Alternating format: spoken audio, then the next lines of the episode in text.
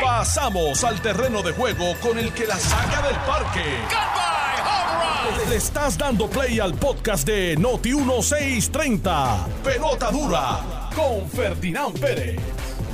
Bueno, mis amigos, ¿qué tal? Son las 10 de la mañana. Gracias por su sintonía. Qué bueno que están con nosotros y me alegro ya formalmente de regresar ya eh, full time aquí a mi trabajo diario en Noti 1630, la número uno fiscalizando en Puerto Rico. Gracias por el apoyo. Eh, mis excusas por estos días de ausencia, pero estuve muy bien representado ahí. Carlos Benca hizo un trabajo espectacular y eh, el licenciado René Coma y todos los demás buenos amigos que tú invitaste, pues batearon de, de 500. Así que gracias a todos. Un placer como siempre. Yo soy Ferdinand Pérez, estamos de 10 a 12 del mediodía. Estoy prendiendo y activando nuestro Facebook en estos precisos momentos eh, para que todos puedan participar y colaborar de esta conversación que tenemos hoy por Puerto Rico. Don Carlos Mercader, buen día, saludos. Muy buenos días, Ferdinand. Buenos días a ti. Buenos días a todos los que están con nosotros eh, a través de la mejor emisora de Puerto Rico, Noti 630, que también nos pueden escuchar a través de FM 94.3 FM.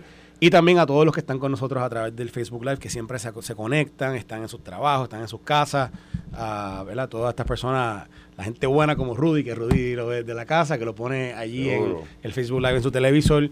así que a todos ellos, gracias siempre por estar con nosotros.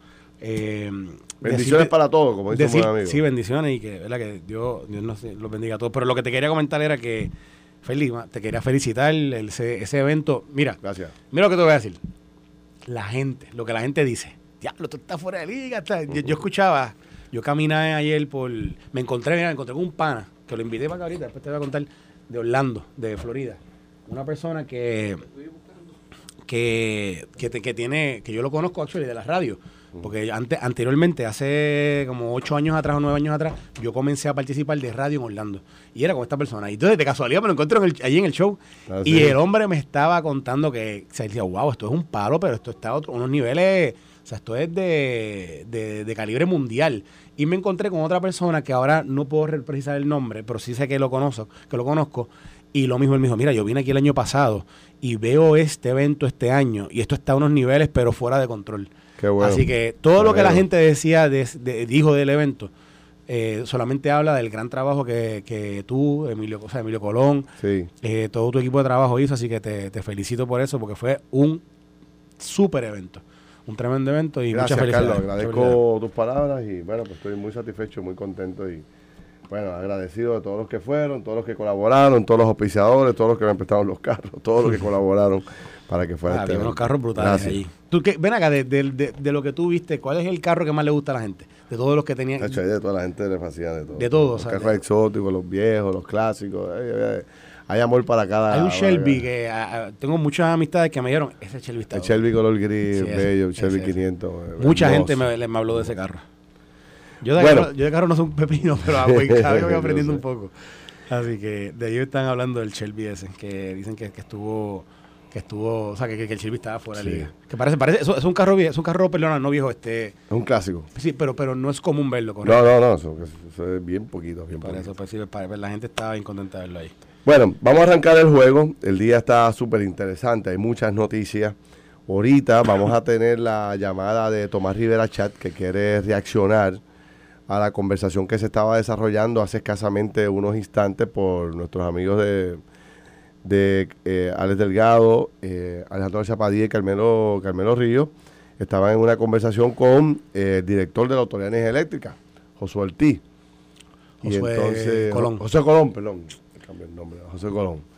Y entonces, este, ya mismo vamos a, a traer la línea telefónica al expresidente del Senado, porque José Colón hizo unas declaraciones aquí muy, pero que muy interesantes y reveladoras. Todo se basa a lo que ocurre hoy en los periódicos del país.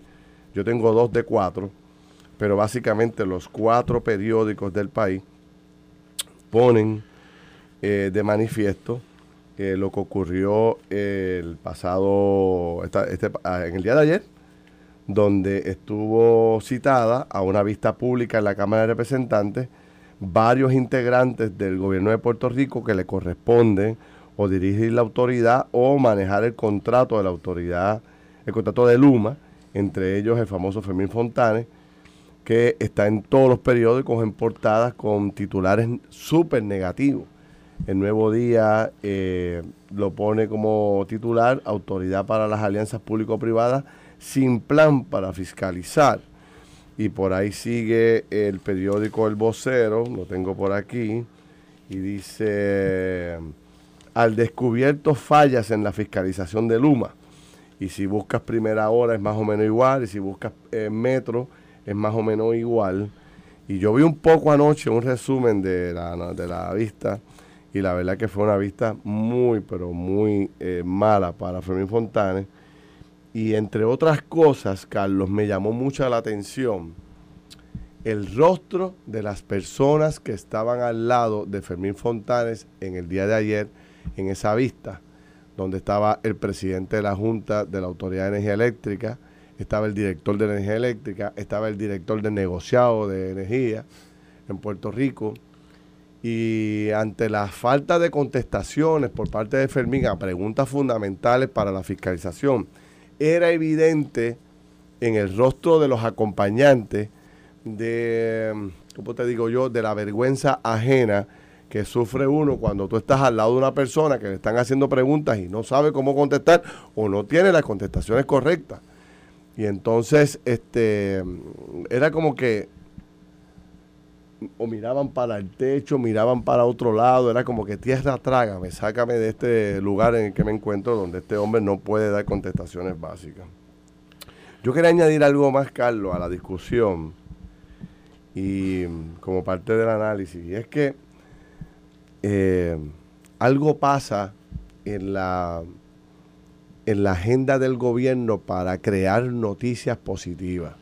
Lo voy a combinar todo un poco para entonces ahorita desmenuzarlo y entrar con Rivera Chad al detalle de lo que ocurrió en el programa anterior. Y es que eh, tú conoces esto quizás mejor que yo, o probablemente mejor que yo. ¿Cómo es la agenda de un gobernador cuando se levanta? Un gobernador cuando se levanta, yo voy a resumirla aquí, quizás y tú le añades los, puntos que tú entiendas pertinentes. Un gobernador obviamente hace ¿verdad? sus cosas básicas, pero tan pronto entra al juego, tan pronto el hombre eh, se conecta con su función de gobernador, lo primero que le hacen al gobernador, aparte de una taza de café, un jugo, un desayuno, es los cuatro periódicos y un resumen de las noticias más importantes del día.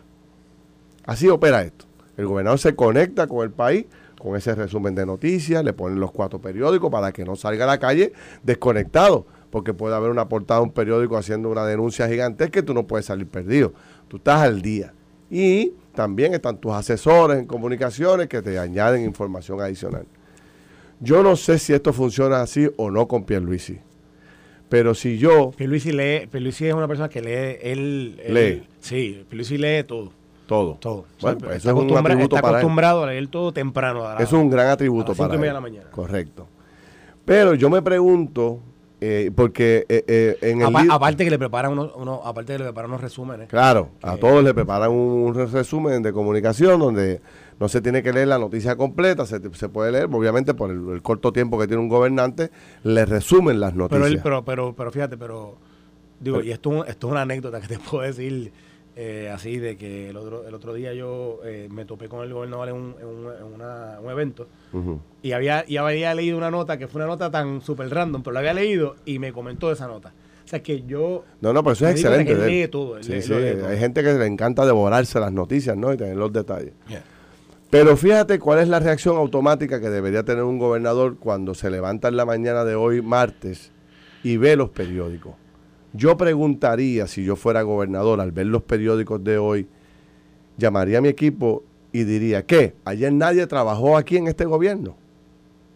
O sea, los periódicos del país y las noticias de radio, no hay una sola noticia positiva de esta administración.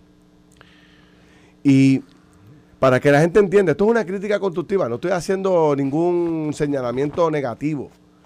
Lo que estoy planteando es, algo pasa que yo creo que no sé si es que están en vacaciones o están en baja o una tranquilidad demasiado grande, de que los lunes feriados, los días feriados, señores, son los días para producir noticias, para hacer conferencias de prensa, porque porque como hay una baja significativa de actividad, los medios se quedan sin información y los días feriados son los días nítidos para hacer conferencia de prensa porque te coges un despliegue mayor en el periódico al otro día y te coges un despliegue mayor en los noticieros. Un noticiero te puede dar una noticia de un minuto como minuto y medio, pero si no hay noticias que tienen que ampliar el contenido y cualquier noticia, hasta un mondonguito que se prepare de una agencia de gobierno por ahí, que si voy a tirar breo, que si voy a hacer una acera, que si voy a reparar un puente, todo eso toma relevancia. Eso es lo que dice el libro, ese es el patrón, yo lo viví cuando fui legislador y así ha sido. Entonces, sin embargo, yo me levanto hoy y busco los cuatro periódicos y podemos ir página por página y te pones a escuchar o a la radio. Y ayer parece ser que ningún jefe de agencia trabajó. No hay nadie del gobierno se sentó a decirle a Puerto Rico, yo como jefe de agencia estoy haciendo una, dos, tres cosas, o mandó un comunicado, o hizo una conferencia de prensa, o citó los medios a algún punto. Y ese es, ese es un problema de fondo que tiene esta administración. Entonces, ¿qué provocaron? Provocaron que la gran noticia de hoy fuera la vista pública de Luis Raúl ayer. Si tú sabías estratégicamente, digo, tiene que el gobernador tener unas estrategias de esto, de comunicaciones si tú sabías, ¿verdad? Porque Fermín Fontanes no ha salido ni una sola vista bien de las que ha hecho en la Cámara. Pues si tú sabías que ibas a coger golpe como administración, debiste haber montado una contraofensiva en otro lado, con otro tema, para balancear las portadas de los periódicos o las noticias negativas del día de hoy. Pero no hicieron absolutamente nada. Parece que ayer no se trabajó y está en blanco los periódicos con noticias producidas, creadas, generadas por la propia administración. Y no me digas tú a mí que no hay noticias para publicar, que no hay noticias para anunciar. Yo siempre te he dicho, o sea, cada jefe de agencia tiene montones de cosas que están haciendo por el bien del país, pero por alguna razón o por la limitación de tiempo, de recursos o de espacio en los medios de comunicación no se publican. O en otras ocasiones establecen unos embudos de comunicación donde le prohíben al jefe de agencia anunciar sus conferencias, hacer sus conferencias de prensa individuales. Y cualquier anuncio importante usted lo tiene que mandar a Fortaleza para que Fortaleza lo depure y lo ponga en un calendario que puede ser dentro de tres meses. Y dentro de tres meses pierde vigencia. Eso le ha pasado a muchos gobernadores. Tú lo sabes. Entonces yo no sé si es la mezcla de eso o qué es, porque buenos asesores yo sé que tiene pero no, puedo entender cómo en un momento donde se habla que van a retar la administración, de que Jennifer anda por ahí y están cogiendo golpes a pasos gigantescos con el tema de energía eléctrica, viene una vista de Luis Raúl donde sabe que van a masacrar a Fermín Fontanes y la administración de vacaciones. Todo lo que le está pasando hoy en los medios radiales y en los medios periodísticos es porque no montaron para mí. O sea, no se prepararon, no estaban despiertos ante lo que venía. Digo, pero mira, Feli, yo, pienso que... por la poca voz que me queda. No, pienso que, era inevitable que la discusión del día de hoy fuera la vista pública de ayer. O sea, era inevitable. Ellos podían haber tirado un cohete de por la tarde de, allí, de... Por lo malo que quedó. De Ceiba. Y no, bueno, porque es que es el tema. Luma es el tema y era el tema de, del cumplimiento de los reportes de la autoridad, de la comparativa de, de, si en efecto Luma estaba había había eh, base para poder cancelar un contrato o no, de si hay cuál es la posición del gobierno, dónde está. O sea, yo, yo creo que esto iba a ser la primera plana, no importa qué. Eh, y obviamente aquí hay unos temas que se vienen discutiendo desde hace un mes, yo diría, con, una vehemencia eh, mucho más eh, marcada por los medios. Luis Raúl siempre ha sido ¿verdad? una voz que ha estado allí este, liderando el ataque contra Luma, eh, o, la, o la embestida contra Luma. Y hoy, y de nuevo, el hecho de que hubiese esa vista pública ayer, que yo diría que es como que corona todo lo que todo lo que había sido la discusión de las últimas dos o tres semanas sobre la posible cancelación, sobre el contrato, las cláusulas, lo que establece, lo que no establece, la, la supervisión del contrato que, vamos, al final del día aquí hasta, hasta se nombró a un nuevo funcionario y se le dio una responsabilidad de supervisión porque lo que ayer salió O sea, lo habíamos hablado, Ya ¿sí o no? sabía, Ya sí. se sabía. Oye, en un programa de televisión yo dije algo similar. Tú te, tú te acordarás que me, que me mandaron un flechazo que te lo enseñé. Porque yo dije que era evidente que no tenía eh, Fermín Fontanes en esa oficina la profundidad profesional allí, que ya puede ser el número de gente o en, o en pericia, para estar eh, supervisando la- el cumplimiento de este contrato todos los días. Y que tenía, lo dije yo en un programa y tú lo sabes, y te enseñé después el- el- la reacción a esa, porque, porque era algo evidente. Y de eso surge un, eh, no, un- un- Francisco Berríos vino aquí eh, hace, 12 hace semana y Sí, media. sí. Y la única razón que vino aquí es porque un gobernador lo nombró, por eso mismo. Entonces, ayer obviamente va la persona y él lo admite, que antes no lo quería admitir y él lo admite. Entonces, que antes no quería, porque antes está, o sea, Sí. es, es que eso es donde ahí Fermín se cuelga. Sí, sí. Y se lo digo directo a Fermín, que me, lo, me conoce, fue mi colega, hemos compartido, el- o sea, pero como, concho, si tú estás, llevas un tiempo diciendo, no, esto es así, no, esto es así, no, esto es así, y de momento vas allí públicamente y aceptas unas, unas verdades que todo el mundo te las venía diciendo de una forma u otra, y, pero tú las estabas negando y de momento dices, sí, pero es obvio que eso va a ser un, eso es obvio que va a ser leyendo un titular. Un, un tuit de Lautier que decía exactamente lo que tú dices. Después de negarlo mil veces, finalmente Pues, lo es reconoce. que eh, y, y eran y oye y cosas que se caían de la mata porque Fermín el primer día tiene que haber dicho si yo lo que tengo son dos empleados es que Exacto. si lo dijimos aquí yo se lo dije un día y dije, pero Fermín si es que tú no lo que dices son dos empleados Se- vamos a ver claro tú tienes y, y- y estás llevando a cabo unos procesos de, de, de alianzas público-privadas que son súper complejos aquí la Exacto, gente no es que solamente tenga ese trabajo, No. tiene otra tiene responsabilidad. otra. Mira, aquí la gente piensa que la alianza público-privada son un contratito. Ah, tú un contrato, ah, mira, 30 años. con-". Mira, hermano, una alianza público-privada es honestamente uno de los procesos más engorrosos que hay porque tienes que cumplir con unos pasos de, de propuesta, de revisión de las propuestas, de estudios de viabilidad, de después de, de- de sentarse con cada uno de los proponentes, de verificar ¿verdad? Todos los elementos que pueden conllevar lo que, lo que, lo que se está haciendo Sí. ese contrato. Y al final, después de terminar, si en efecto vale la pena o no. O sea, estos son procesos. Así que, así que Ma- Imagínate, esa oficina, imagínate el trabajo simultáneo de monitorear este contrato que de por sí es un reto. que es el contrato el más aeropuerto, más importante. estás negociando un megacontrato con los puertos. O sea, estás negociando un megacontrato aquí en los puertos para que, que tienes que estar bajo las alianzas público-privadas también. O sea, tienes demasiadas responsabilidades y no tienes personal. Creo que lo que tienes es una abogada full time asignada al contrato de Luma. Yo, yo no sé, pero, pero yo. Puede ser. Pues más, ¿sabes que Puede ser 5. Y te voy a decir. Y te voy a decir. Y voy a sostenerme en que tiene, poco, tiene pocos recursos. Y, y no sé por qué él no lo pudo decir desde el principio. Porque eso era lo que había que decir. Mira, me la- ¿sabes que Yo tengo las manos llenas. Y yo creo que el hecho de que cuando el gobernador le, le nombra este, hace este nombramiento de Francisco Berrío, yo creo que estaba ayudando a Fermín. Yo creo que está ayudando. Le está diciendo, mira, Fermín, ¿sabes qué? Tu, tu responsabilidad ejecutiva y, y contractual, ¿verdad? Como abogado y como, como, como entidad que firmó ese contrato, yo, tú la vas a tener. Pero, hermano, vamos a, dar, vamos a compartir esa responsabilidad con este individuo que lo vamos a poner 24-7 a esto. Mira. Así claro, que, pero de nuevo, el él aceptarlo ayer, obvio que iba a ser noticia, Claro.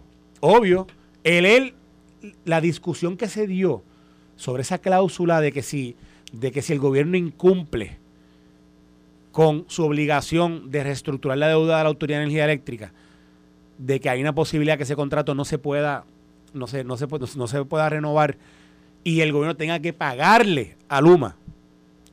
Ojo, ahí no se ha dicho que eso realmente es una cláusula que a quien favorece el, el- literalmente a Luma, porque es Luma quien decide esa parte, no es el gobierno. Es Luma quien lo decide.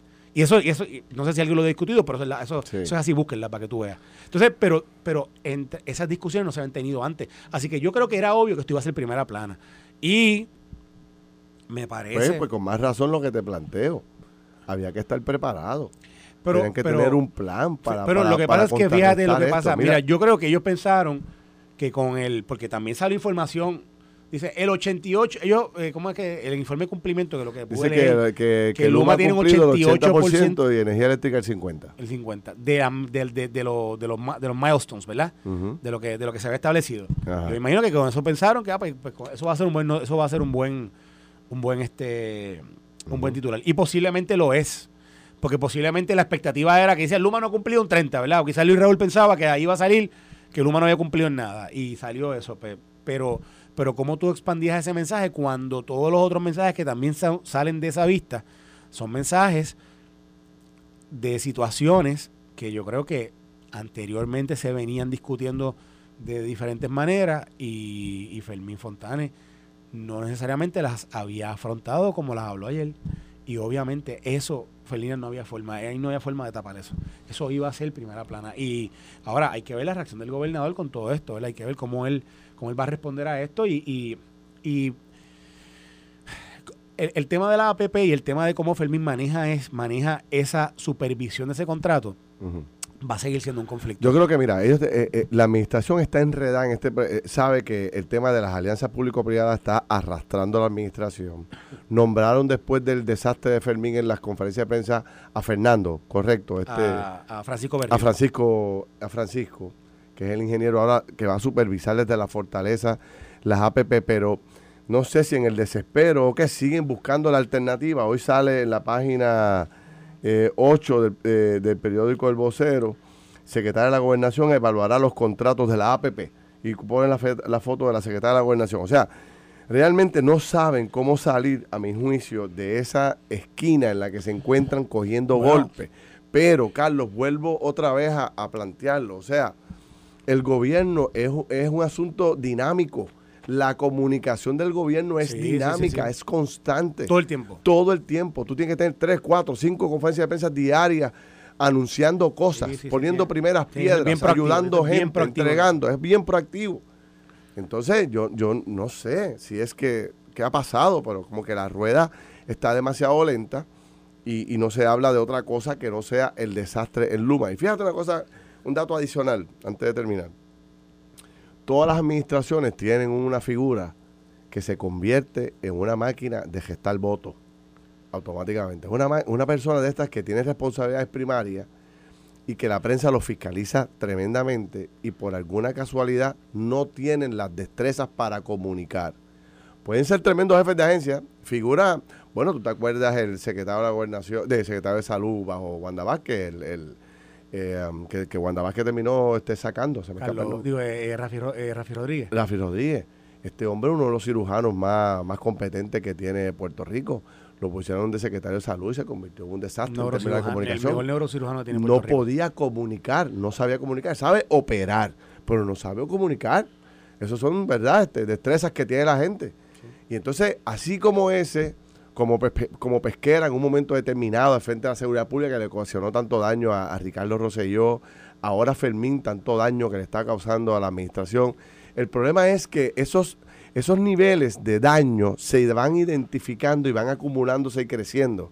Y, y, la, y depende de la agilidad del gobernante de detectarlo y cortar de raíz. Entonces, muchos gobernantes son lentos en ese proceso de tomar la decisión. Y cuando vienen a tomar la decisión de sacar de raíz ese problema que tiene, ya es demasiado tarde, el daño para la administración es muy grande y eso yo creo que le puede estar pasando a Pierluisi con este caso de Fermín Fontanes. Una corta pausa y regresamos rápido con ese análisis y también con la participación de, de, Tomás Rivera. Estás escuchando el podcast de Pelota Dura, en Noti1 con Ferdinand Pérez. Bueno, bueno, regresamos aquí a Noti1 630, la número uno fiscalizando en Puerto Rico. Son las 10 y 30 de la mañana. Yo soy Ferdinand Pérez. Aquí está don Carlos Mercader. Estamos analizando un poco el resultado de esta, de esta vista que se dio ayer en la Cámara de Representantes donde, bueno, pues no hay un solo medio de comunicación que no lo describa como algo eh, eh, desastroso en términos de contestación. Tomás Rivera Chat eh, tiene, escribió esta mañana, ¿tú lo tienes a la mano? Sí, la tengo aquí. lo que él hace, nos acostumbra, acostumbra a hacer, que es comunicar a través de su cuenta de Twitter diferentes reflexiones que él tiene sobre el día. Y él habla sobre esto que ocurrió ayer con el negociado de energía y hace unos resúmenes y plantea. ¿Tú lo tienes ahí? ¿Lo puedes leer? Sí, lo puedo leer. Dice, buenos días Puerto Rico. Según el negociado de energía, Luma tiene 84% de cumplimiento con sus métricas. La Autoridad Energética tiene 50% de cumplimiento con sus métricas, incluyendo las fenomenales y extraordinarias explicaciones de Josué Colón. Si esa información es correcta, pues 84% es una B para Luma y 50% es una F para la Autoridad de Energía Eléctrica. El gobernador puso en probatoria, lo pone entre comillas, a Luma porque no, está satisfecho con su desempeño. Muy bien. Ayer Fermín Fontanés, director de, la, de las APP, expresó no tiene un plan preparado conforme a la ley para fiscalizar a Luma. Tiene un plan, no tiene un plan preparado. Exacto, no tiene un plan preparado. Un plan es coma preparado conforme a la ley para fiscalizar a Luma. Dos, no tiene suficientes recursos para fiscalizar a Luma. Tres, trascendió que la APP ha otorgado generosos contratos para que los asesoren sobre Luma. El equipo de Luma lo selecciona Luma la Autoridad de Energía Eléctrica tiene sus procesos de reclutamiento de equipo y el gobernador es quien conforma su equipo. Luego de las admisiones de incumplimiento de Fermín Fontanés, ¿el gobernador está satisfecho? ¿Cómo se puede fiscalizar a Luma si se incumple con sus deberes para ello? ¿Cómo puede informar al, el gobernador del cumplimiento de Luma quien está fallando con sus propios deberes? Si a un funcionario le resulta difícil explicar su función a la Cámara de Representantes, ¿realmente podrá ejecutar lo que no sabe explicar? Entonces, ¿qué hace ahí todavía? Tomás Rivera Chats. Wow. Entonces, esta mañana, eh, con Alex Delgado, eh, Alejandro García Padilla y Carmelo Río, entró a, llamó Josué Colón, el director de energía eléctrica. Un poco reaccionando a, eh, un poco no, reaccionando directamente a ese 50% a la F que, que le otorga a base de sus propias contestaciones, o a base de lo que determina la Comisión de Energía y planteaba José Colón, entre otras cosas, que él eh, existe el dinero para empezar a comprar todas las plantas que hacen falta o los motores para las turbinas para toda esta generación de energía, pero que la Comisión de Energía de 14 equipos que tienen que comprar solamente ha autorizado 4, teniendo el dinero para eso. Y que viniera, que se reunió con las principales fabricantes del mundo de estas de estos motores, de estos equipos, y que están ready, pero no tiene autorización para, para hacer la subasta. Eh, ¿Cómo reacciona el expresidente del Senado, don Tomás Rivera Chat? Bienvenido, buen día. Saludos para ti, Ferdinand. Saludos para el amigo Carlos Mercader, para toda la gente que labora en Noti1. Saludos, senador. Buenos días. Buenos días y bienvenido aquí a Portadura. Gracias. Eh, saludos a la audiencia que te escucha, Ferdinand, y que te observa en todas las plataformas donde participa. Te agradezco la oportunidad que me das de, poder compartir contigo y con tu audiencia. En primer lugar, eh, el negociado de energía hizo las expresiones que constan en el récord de la Cámara de Representantes, 84% Luma de cumplimiento, a lo que yo cuestiono. Y ese 16 que le falta por cumplir, por cumplir, ¿de qué se trata? Porque yo le doy ese a Luma, ¿verdad? El negociado le da 84% de cumplimiento y el negociado ha dicho que la Autoridad Eléctrica tiene un 50% de cumplimiento de acuerdo a las métricas que evalúa el negociado. Eso dijeron ellos.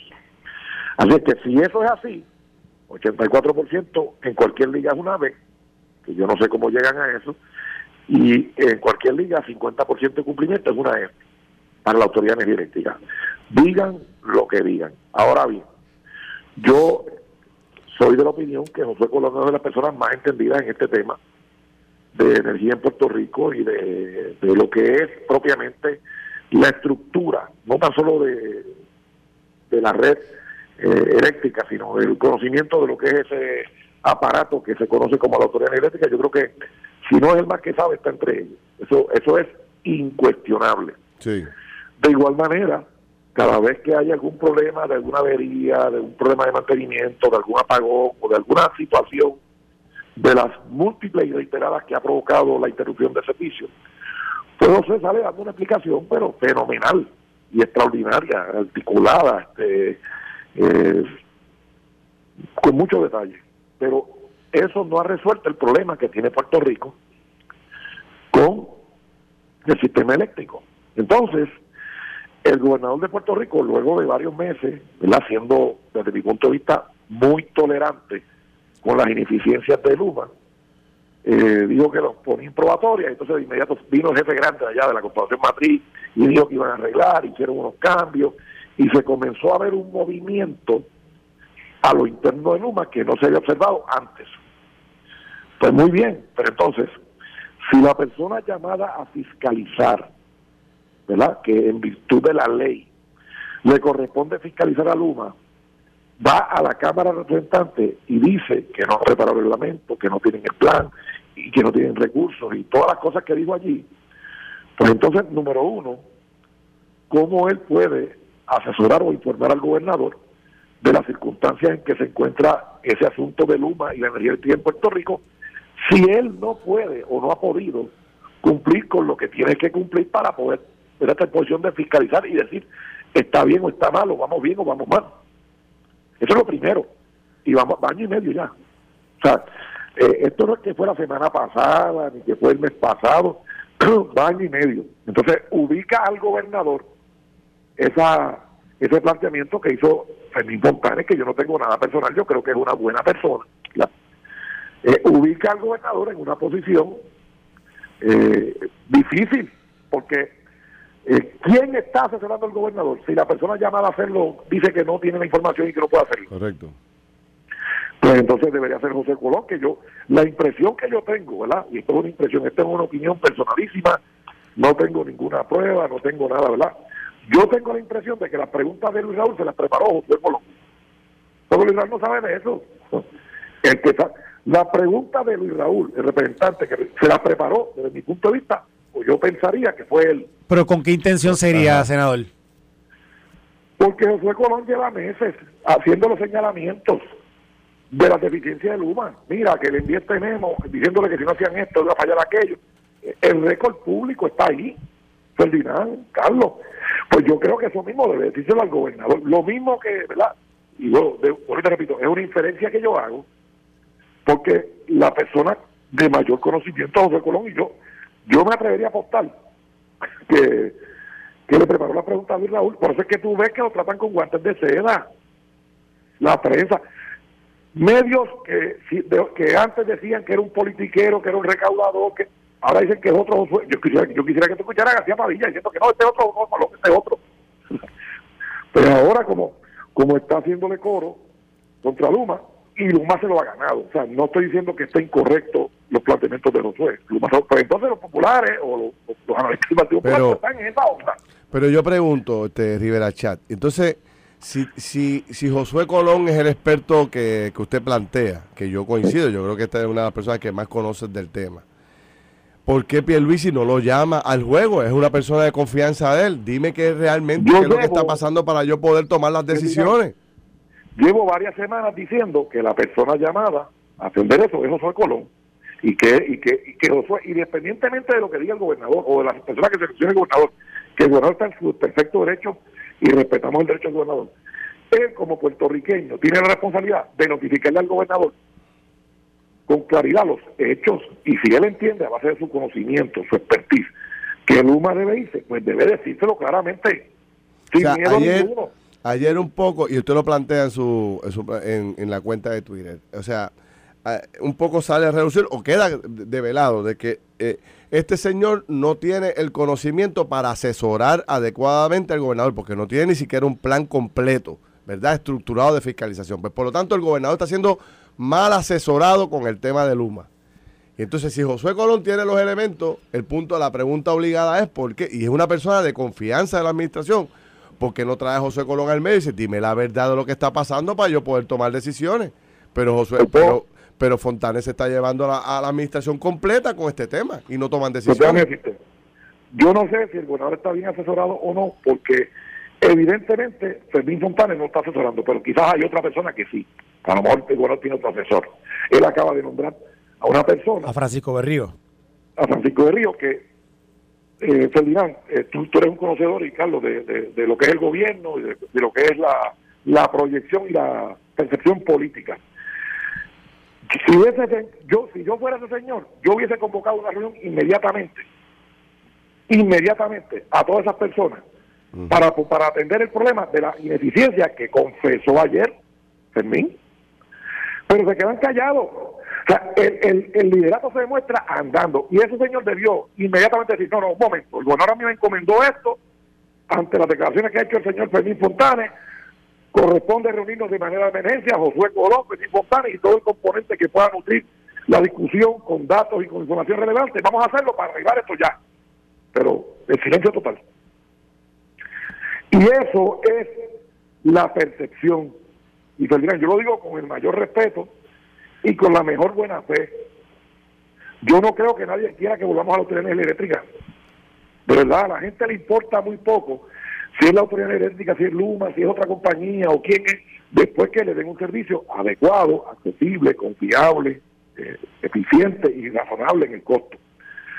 Y, yo estoy viendo que un tema tan fundamental como lo es la energía eléctrica, eh, estamos exigiendo unos niveles de tolerancia demasiado amplios y demasiado laxos.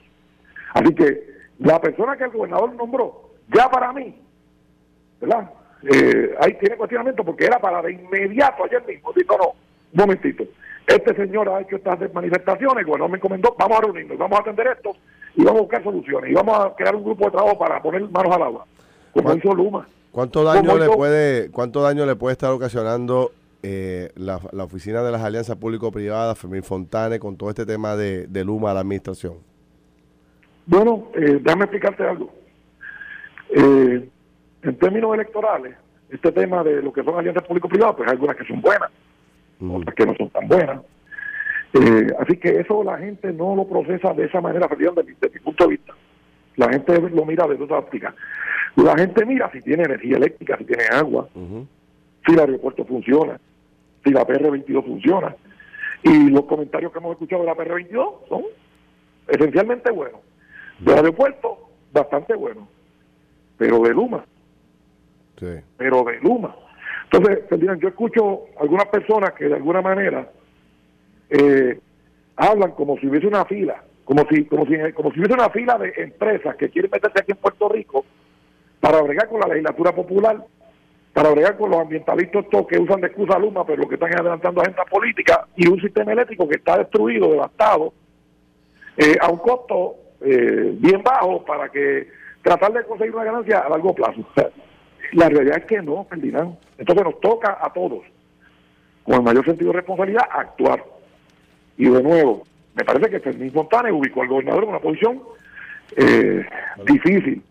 Y me parece que la persona en quien el gobernador delegó, que convirtió en el encargado de este tema, debió de inmediato convocar y, hacer ejercer liderato. Y no se ve. No se ve. Senador, eh, ah, hubo, yo sé que en algún momento ha habido algunas ha habido reuniones con, estos funcionarios de parte de parte de la de los legisladores. ha habido un reclamo al gobernador sobre sobre el sobre el tema de o Fermín Fontanes o, o ¿verdad? De, de, de, lo, cómo se ha estado dando eh, este proceso. desastre. Mira, Carlos, cada cual conforma su equipo. ¿verdad? Y uno tiene que respetar que el gobernador conforme su equipo. Lo que ocurre es que cuando públicamente hay una expresión o una admisión de que no ha cumplido con sus responsabilidades, ah, bueno, pues ya no tan solo es un asunto de equipo del gobernador, es un asunto que está incidiendo en la política pública y en el servicio al pueblo. Y ya hay, se inserta todo el mundo. Y, créeme que yo no, me parece que no debe haber nadie eh, que esté conforme con las expresiones que hizo el señor Fontanes en la Cámara de Representantes. No la hay, no la hay. Así que, bueno. más allá de que cada cual conforma su equipo, cuando ese equipo, ¿verdad? Eh, más allá de a lo interno, sino que hacia afuera, política pública, servicios básicos esenciales, afecta, pues me toca a mí, le toca a los legisladores, a los alcaldes y alcaldesas como lo han hecho, y a, unos, y a algunos medios de comunicación, decir, no, un momentito, o sea, esto es un servicio básico esencial y aquí no se trata meramente de quién es el equipo, es que, es que, que funcione. Y eso es lo que está ocurriendo. Muy bien. Presidente, gracias. Seguimos hablando. Gracias a ti, Felirán. Gracias, Carlos. Gracias, buen día. Tomás Rivera Chat, en declaraciones contundentes aquí, reaccionando a, lo que ha ocurrido con el tema de la vista pública de ayer, que se ha convertido en, la gran noticia del día, en gran medida, a mi juicio, por, por la falta de otra contraofensiva. Pero fíjate en la, en la posición en que está Pierluisi hoy. El gobernador se pone en una posición bien delicada.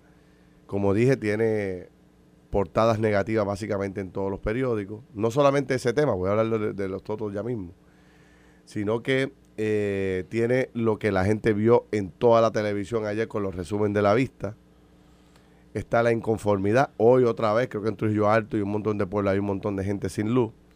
Y Tomás Rivera Chat básicamente planteando que este señor, eh, ¿verdad? Eh, está haciendo un trabajo desastroso. Él mismo recoge con las tres contestaciones que dio de que no tiene un plan, de que está en borrador, de que no sabe que lo que tiene es cuatro gatos trabajando allí para atender el tema, pues obviamente queda descualificado y este es el principal asesor del gobernador en el tema de Luma. Y entonces un poco, dice Tomás Rivera Chat, que el que sabe de esto, digo, está señalando a José Colón como es el que está filtrando las noticias a los medios para destrozar a, a, a Fontanés. Espérate. Pero realmente eh, la administración tiene un problema terrible bueno, lo que en este no momento hay tiene que tomar la decisión. No hay duda que y, te voy a dar un dato, perdóname, 10 segundos más. Te voy a dar un dato. ¿Qué es lo que siempre ocurre? Cuando el gobernante viene a reaccionar, que casi todos reaccionan demasiado tarde, cuando viene a reaccionar, lo que hace es darle crédito a aquellos que, eh, tanto, eh, que tanto daño le hacen a la propia administración. Ahora, cuando saquen a Félix Fontana, que yo creo que no le queda otra alternativa que el gobernador en los próximos días o horas saldrá una carta de Fermín diciendo que no, que verdad, o lo mueven de, de puesto o algo así, engrandecen sin querer la figura de Luis Raúl Torres, que es el que ha estado fiscalizando Luma y que gracias a la vista pública que se dio, queda al descubierto de que el hombre no está haciendo su trabajo. O sea, eh, es tan lenta la toma de decisiones, sabiendo que está mal. Teniendo, y según Rivera Chat, teniendo a José Colón diciéndole, oye, vas por mal camino, lo estás haciendo mal, vete por aquí. según Tomás Rivera Chat. Tommy llega a una conclusión de en su análisis que, que básicamente está diciendo que detrás de todas las preguntas de Luis Raúl estaba José Colón. Por eso. Pero fíjate, eh, pero fíjate, si tú, si, si, tú tienes un hombre de confianza como José Colón, que yo coincido con Rivera Chat, que el hombre puede ser de las tres, las top five de las personas que más dominan este tema.